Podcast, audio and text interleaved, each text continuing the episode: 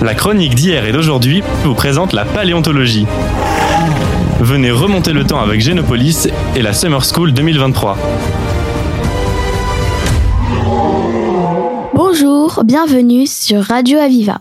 Je suis Romane, j'ai 13 ans et je suis en compagnie de Stella et Angéline. Nous, avons 12 ans et nous participons à la Summer School de Génopolis. Aujourd'hui, nous allons parler de paléontologie. Ma première question est, qu'est-ce que la paléontologie? La paléontologie, c'est l'étude du passé au travers des fossiles au cours du temps. Pourrais-tu nous en expliquer davantage? Les paléontologues ont pour objectif de comprendre les êtres vivants du passé ainsi que leur mode de vie. Quel est le lien entre la paléontologie et l'histoire de la Terre?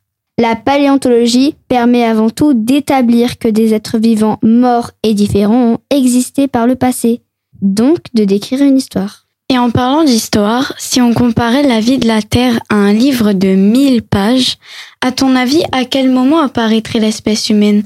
Au début, au milieu ou à la fin? Au milieu, non Et non, l'espèce humaine n'apparaît qu'à la fin de la dernière page.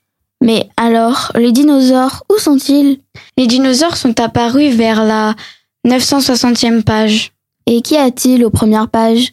Lors des premières pages, la Terre venait de se former et aucune vie ne pouvait s'y installer car la Terre était une boule de feu. Néanmoins, les météorites ont permis l'apparition de l'eau liquide sur Terre et donc de la vie. Ce sont les hypothèses des scientifiques et des paléontologues. Mais quel est le rôle des météorites sur l'arrivée de l'eau sur Terre?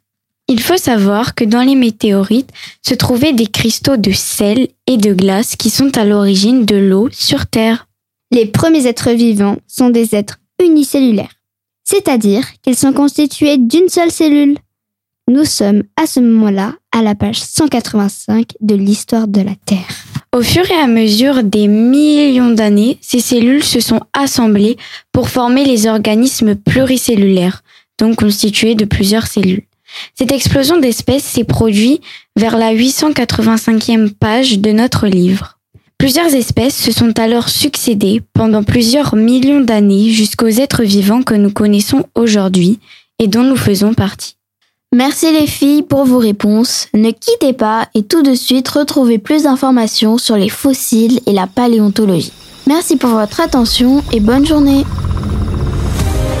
La chronique d'hier et d'aujourd'hui vous présente la paléontologie. Venez remonter le temps avec Génopolis et la Summer School 2023.